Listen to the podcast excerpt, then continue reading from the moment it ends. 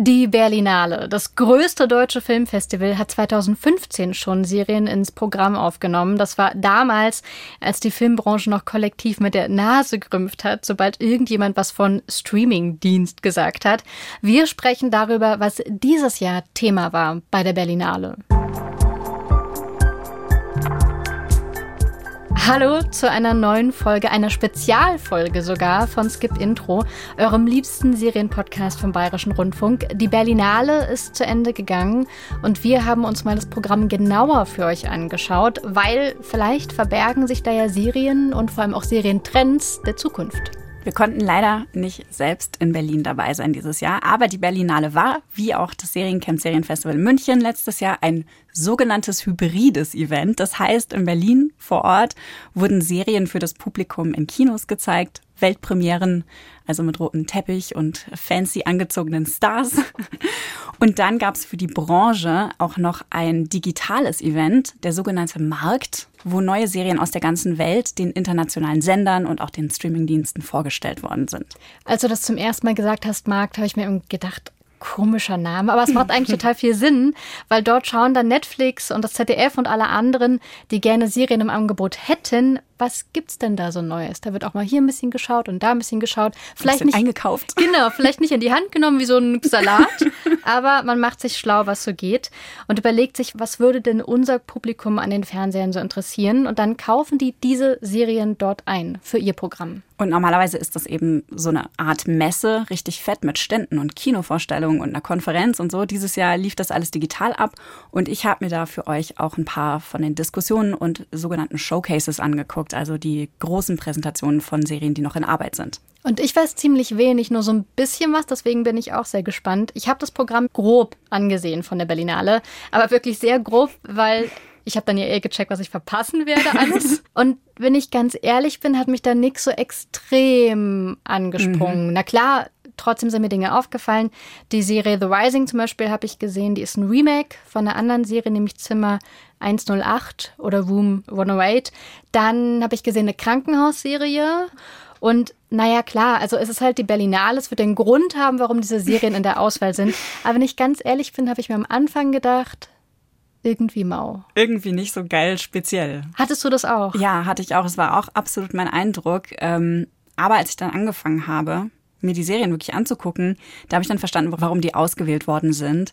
Ich habe auch mit Julia Fidel gesprochen, die leitet die Berlinale Series und äh, die hat dieses Jahr mit ihrem Team 200 Serien für das ganze Programm gesichtet. 200? Und, ja, und dann sieben eben ausgewählt, die dann im Programm gelandet sind. Und, das ist ja eine unglaubliche Aufgabe. ist es ja. Ist ja auch so ähnlich beim Seriencamp, wo ich das ja selber auch mache. Mhm. Und das ist einerseits eine total tolle Aufgabe, aber andererseits ist es eine unglaubliche Herausforderung, da dann am Ende sich zu beschränken auf so ein paar Serien. Ja, auf jeden Fall meinte Julia, das wäre so eine Entwicklung, also ne, den Eindruck, den wir eben hatten, dass es alles so ein bisschen bekannt und jetzt mhm. nicht so speziell neu klang. Das wäre so eine Entwicklung, die aus der Pandemie heraus entstanden ist. Die SerienschöpferInnen setzen dieses Jahr auf Bewährtes, auf Genres, die beim Publikum gut bekannt sind, mhm. ne, wo die wissen, auf was sie sich einlassen und auch wie die Erzählungen funktionieren. Und äh, dann bauen sie innerhalb dieses Genres sehr viel Neues und äh, gehen vor allem sehr stark auf die Emotionen der ZuschauerInnen und ähm, arbeiten sich daran sehr stark ab. Und das ist auch eine Entwicklung, die ich erstmal ähm, sehr erfreulich finde, weil wir einfach sehr stark bewegt werden. Und vielleicht ist das auch ein Zeichen der Zeit. Das ist zum Beispiel so bei der Krankenhausserie, die du gerade angesprochen hast. The ja. Shift äh, kommt aus Dänemark.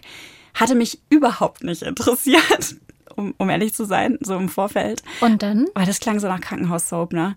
Und dann habe ich reingeguckt und es werden wirklich folgenübergreifende Geschichten erzählt, nicht so eine Case der Woche Sache wie bei Grey's Anatomy zum Beispiel. An Grey's Anatomy habe ich nämlich auch gedacht und mich dann gefragt, will ich das nochmal? Ja, genau. Und in die Richtung geht es zwar auch. Und es ja. ist auch garantiert was für Fans von Grey's Anatomy, also die Serie The Shift.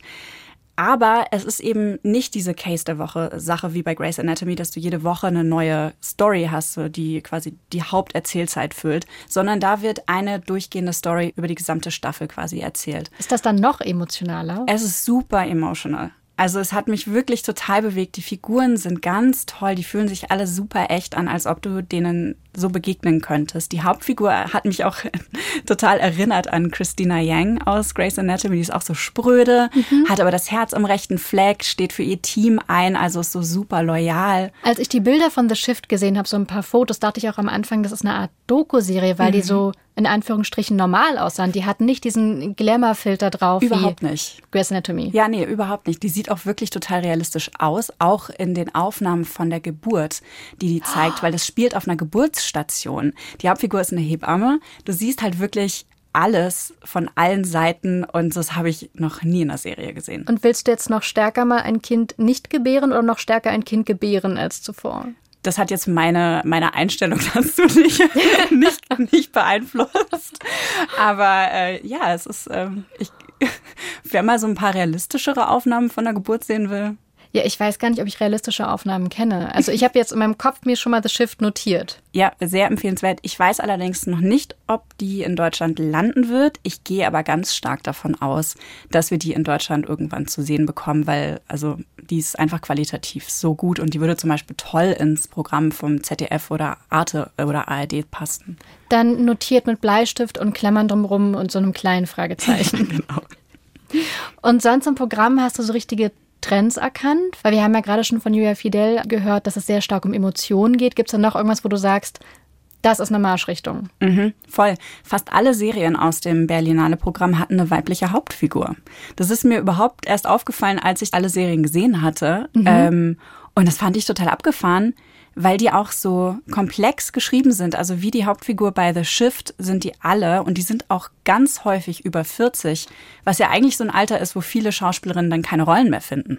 Und alle diese Protagonistinnen sind so viel vielschichtiger als äh, in vielen Jahren zuvor. Und wir hatten sonst auch ganz oft so diese übertrieben taffe Frau, die dann einfach kämpft wie ein Mann. Oder äh, die Männer haben ja auch viel, also ne, wir alle sind vielseitig.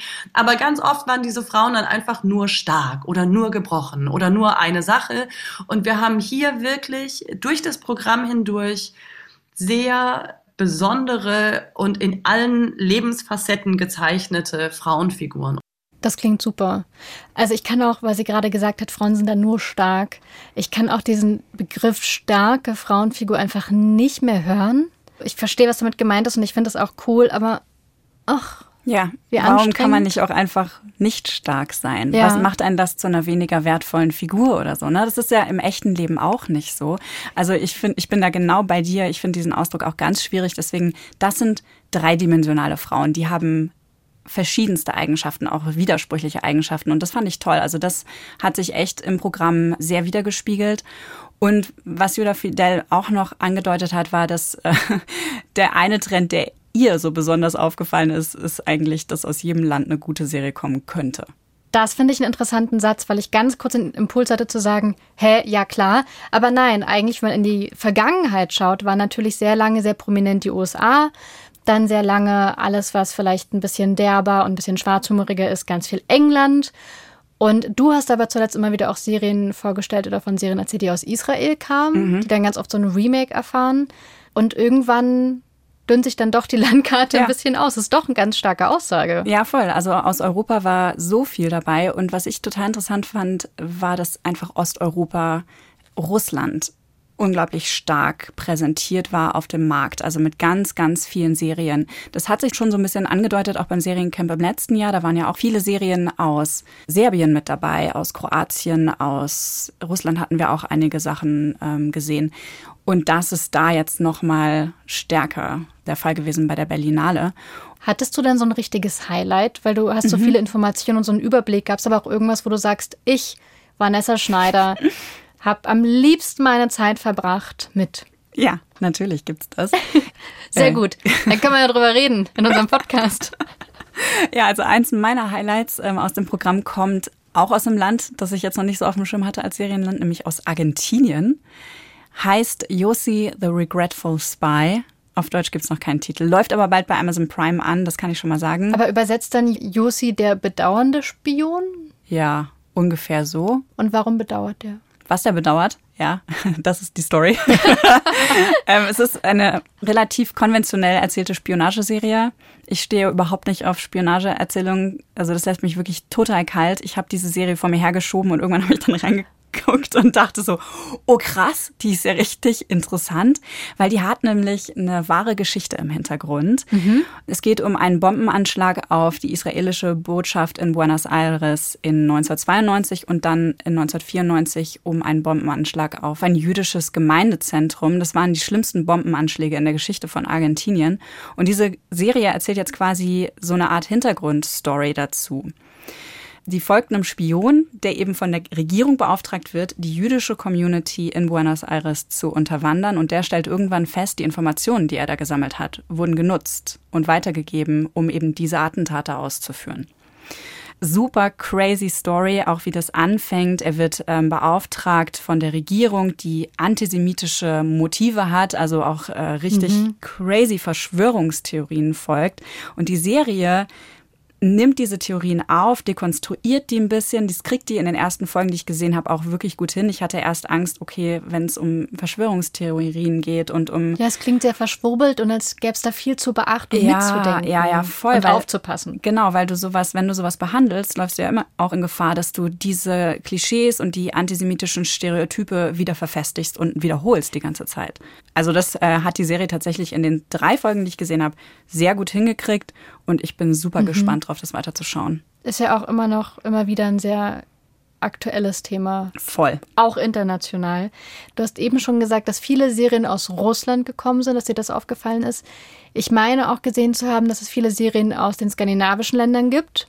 Dann auch viele Krimis. Natürlich. Skandinavische Krimis. Deren Spezialität. Aber ist da was dabei gewesen? In diesem Krimi-Fach? Ja, bei den Krimis und vor allen Dingen bei den skandinavischen Serien prinzipiell. Also da sind coole Serien dabei, die ich hoffe, dass sie in Deutschland einen Käufer finden. Also die wurden beim Markt vorgestellt, sozusagen erster mhm. Einblick. Das gibt's Neues aus Skandinavien, aus den nordischen Ländern, aus Finnland und so weiter.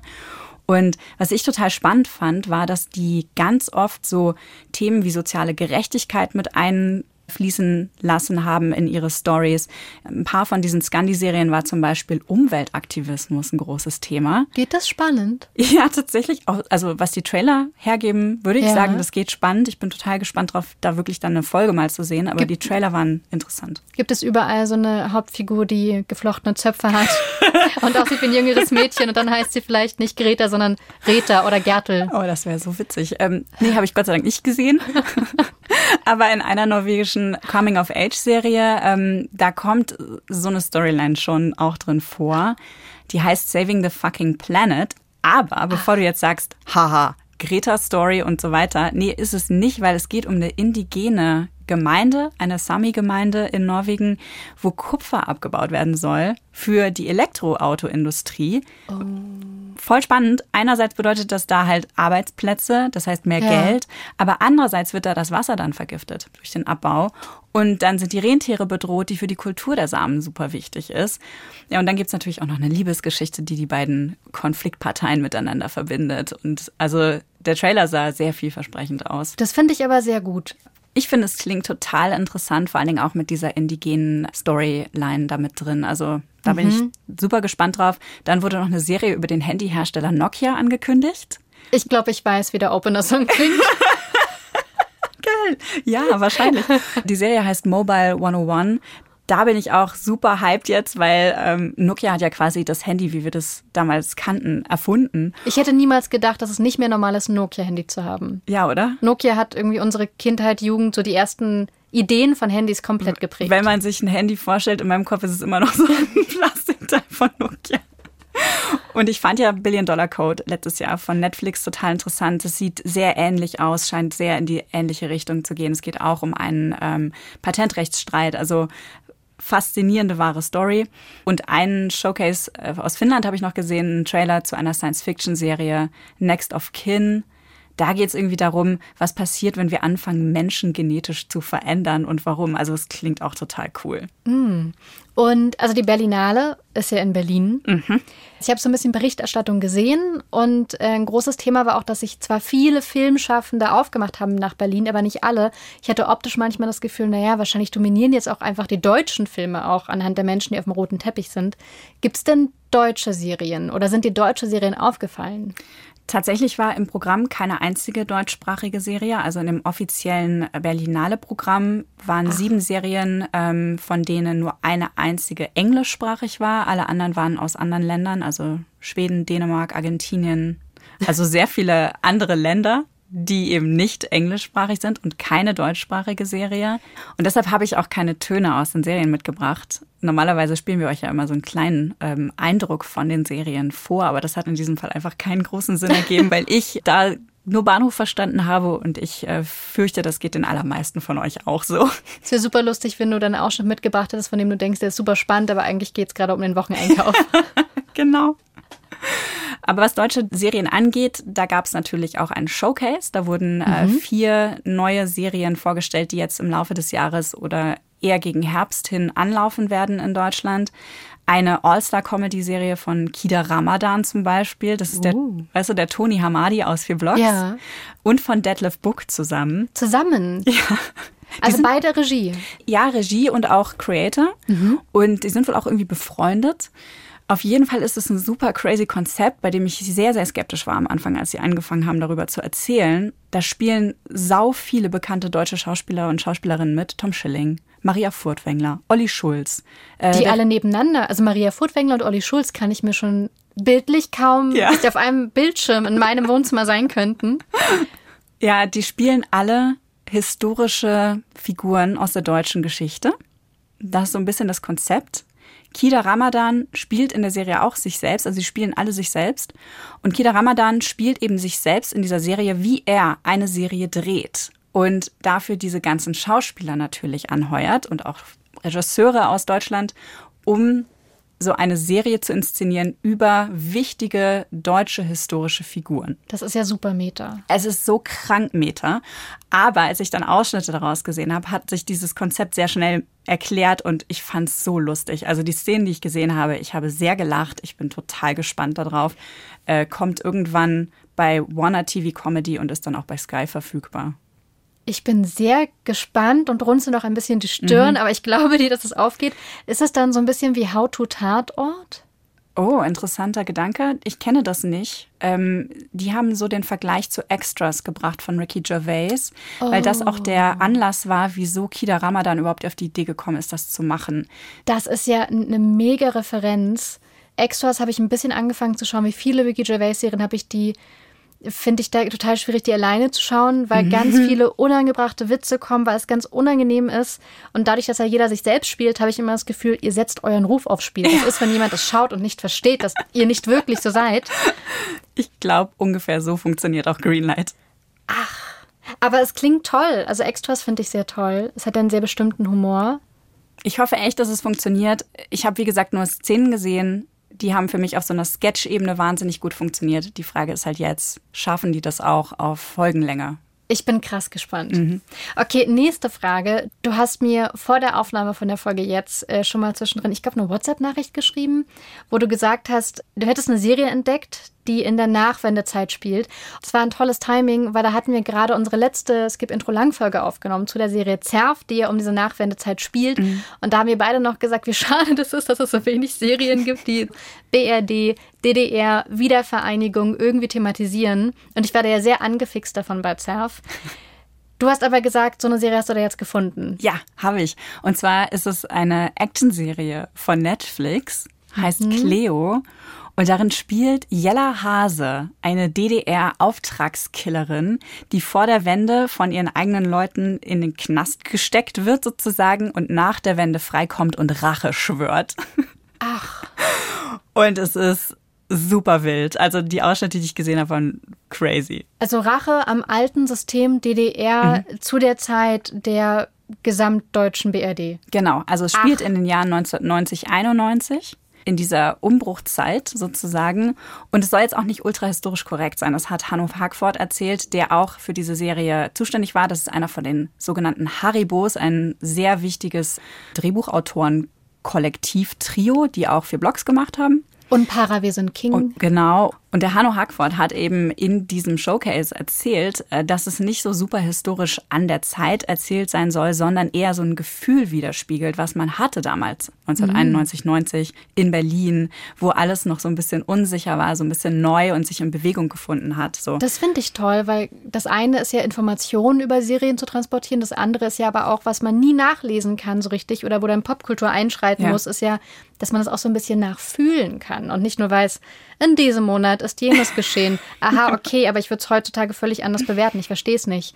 Das mit den Emotionen fand ich einen tollen Punkt. Ja, ich bin gespannt. Also die Ausschnitte sahen sehr interessant aus, hat viel Humor das Ganze, ganz tolle Kostüme. Also ähm, Jella Haser hat mich in dieser Rolle von Cleo an Villanelle erinnert aus Killing oh. Eve. Weißt du, die ist ja auch immer so super stylisch angezogen, hat Again. auch so einen schrägen Humor und ist ein bisschen kindisch. Und so ein bisschen ist auch Cleo, glaube ich, drauf.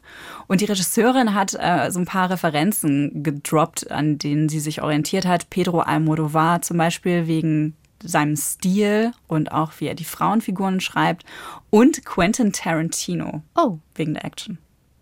Das ist aber auch ganz schöner Maßstab. Ja, äh, finde ich auch. Und Hanno Hackford hat auch noch gemeint, die Serie soll, so, soll sich so anfühlen wie ein Comic, aber ist keine Adaption. Das finde ich einen guten Verkaufssatz. Ja, ne? Da bin ich dabei.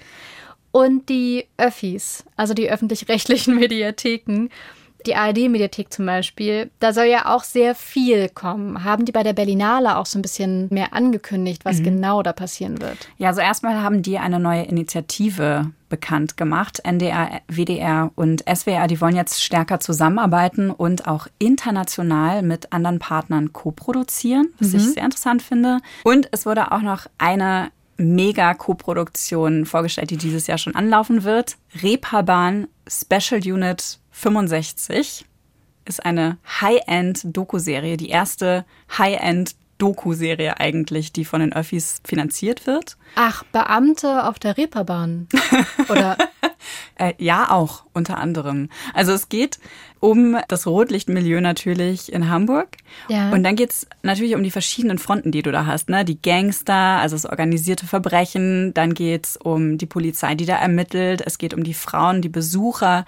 Es geht um die allererste deutsche Undercover-Agentin auch, mit der die da auch gesprochen haben, was für mich der absolute Selling Point überhaupt ist. Also ich bin schon allein für diese einzelne Geschichte so krass gespannt auf äh, diese Doku-Serie. Voll, also ich muss eben sehr einfältig geklungen haben, aber bis eben dachte ich mir, das ist so ein bisschen so wie Kabel 1, die Krankenwagenfahrer oder so.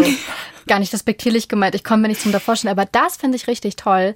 Hamburg in den 80ern und vor allem die Reeperbahn und dieses kriminelle Milieu, so Rotlicht, erste Gangs, ist großes Thema bei dem Podcast Stern Crime. Schon öfter gewesen, und ich finde das super spannend, weil sogar die Banden so völlig abstruse Namen haben. Die Nutella-Bande zum Beispiel.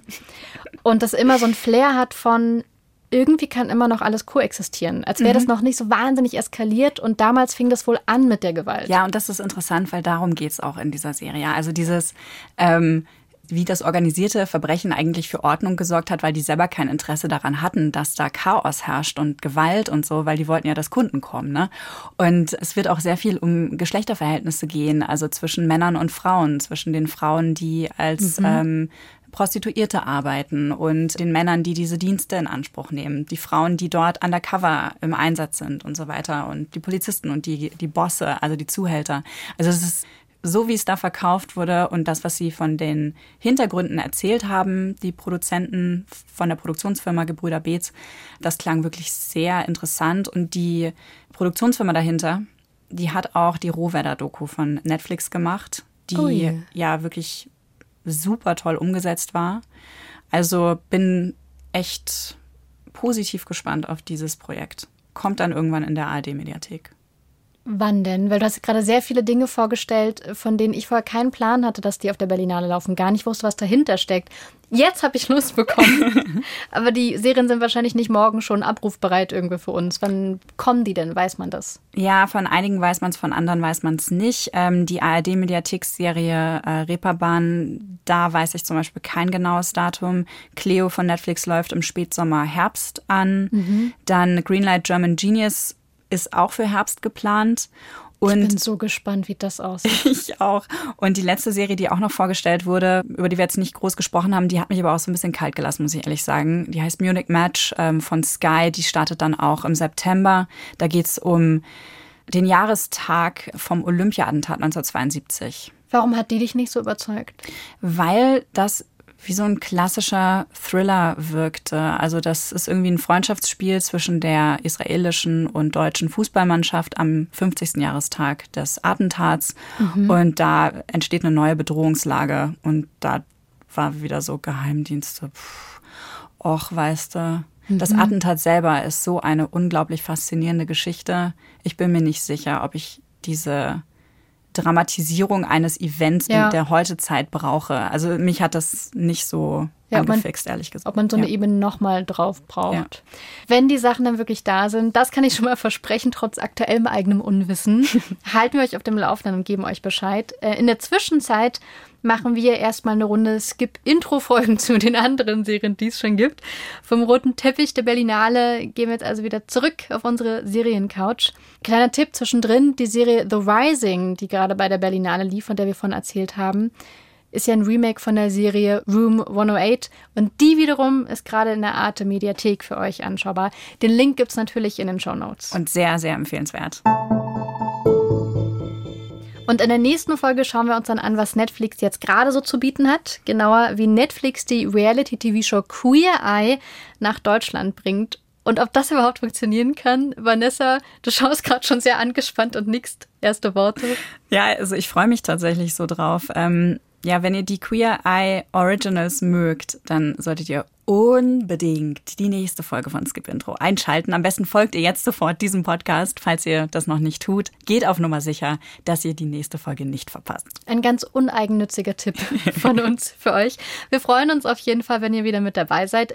Dort, wie ihr uns gerade hört, könnt ihr uns ja eine Bewertung da lassen. Am allerliebsten natürlich eine gute. Und wenn ihr uns mehr schreiben wollt, dann könnt ihr das auch tun an skipintro.br.de. Wir hören uns bald wieder, weil Fortsetzung folgt. Skip Intro ist eine Produktion vom Bayerischen Rundfunk mit uns, Vanessa Schneider und Katja Engelhardt. Redaktion Martin Zein, Produktion Jerome Adler Zernabilli, Sounddesign Christoph Brandner und Enno Rangnick.